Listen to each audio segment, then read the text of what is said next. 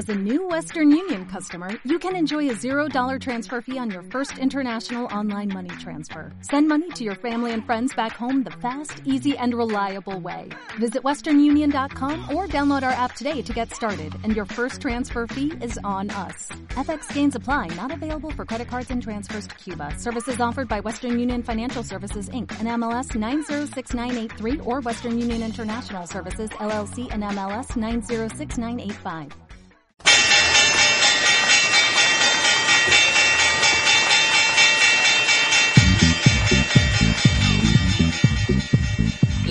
Mercado europeo.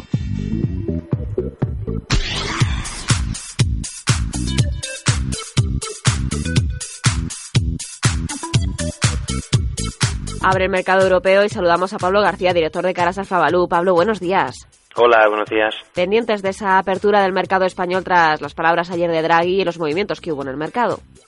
Sí, yo, yo no estoy entre los que critican tanto a Draghi. Yo creo que ha mantenido su, su guion acomodaticio. La política monetaria es eh, fuertemente expansiva. Lo que pasa es que a veces hay algunos analistas que quieren, quieren más y más y más.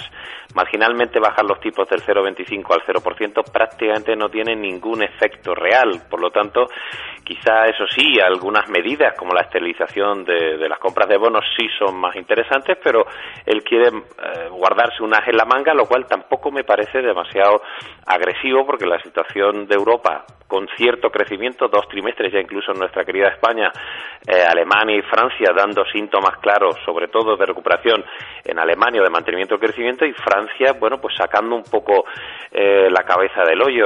Yo creo que hay que darle un poco más de, más de tiempo. Las políticas monetarias ultra expansivas, insisto, pueden tener efectos eh, a largo plazo muy negativos y ese fenómeno fantasma de la deflación, desde mi punto de vista, está lejos. Tenemos una inflación muy pequeña, tenemos una inflación que necesita ser una inflación productiva más potente, pero eso no significa que haya que estar eh, tan nerviosos y, de hecho, la reacción del mercado tampoco fue más allá y tenemos ya el Eurostock eh, este año en positivo en torno al, al más 1%.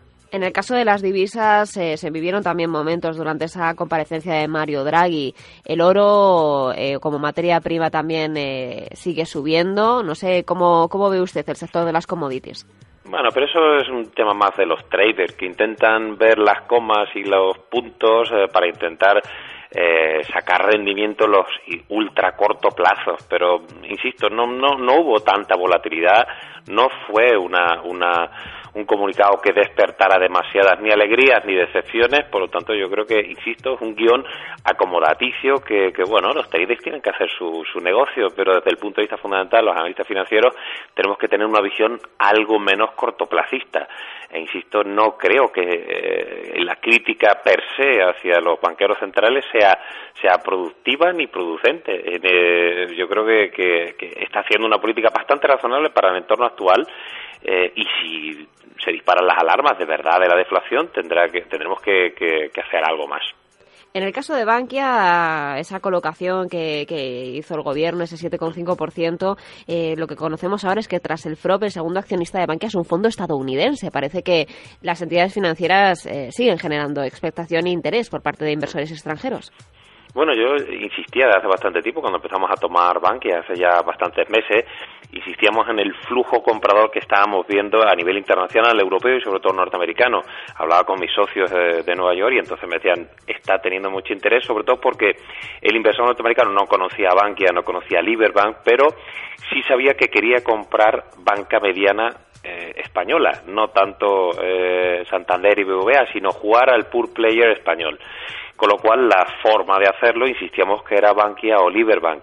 Eh, que haya colocaciones, incluso el secretario de Estado de Economía comentó ayer que el gobierno no descartaba colocar más tramos de Bankia, es perfectamente normal. Yo creo que la participación rondará el sesenta y tantos por ciento todavía y tan solo ha colocado un siete y medio.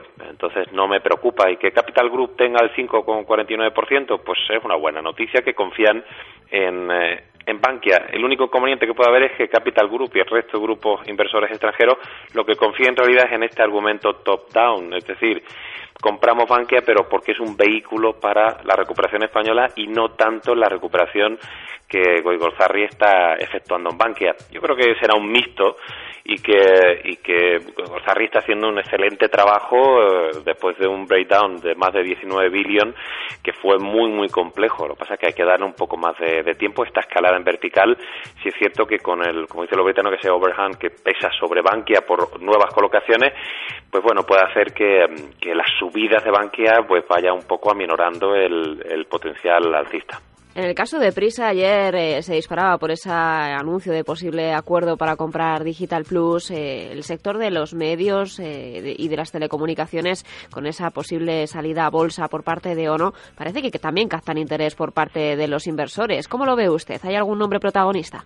Bueno, hemos estado insistiendo en la, en la mm, bueno, yo creo que lo de ONO es más un tema de déjate querer, tanto Liberty Global como Vodafone, incluso las opciones de Orange sobre, mm, sobre la propia ONU o incluso sobre mm, Yastel. Es decir, el, sector se está moviendo mucho y también a nivel internacional con las ofertas sobre la filial de móviles eh, francesa de Vivendi de SFR con las ofertas ya realizadas por Numericable y por Bouygues Telecom. Es decir, se está moviendo, estamos viendo muchos movimientos a nivel europeo. Yo creo que esa consolidación es absolutamente necesaria, como incluso le comentaban al ministro, al primer ministro francés. En el caso de Prisa, una operación yo creo que inminente, como la propia Telefónica reconocía, la compra del 56% de Digital Plus en torno a 800 millones tenemos previstos y es una buena operación para ambas compañías, sobre todo obviamente para Prisa.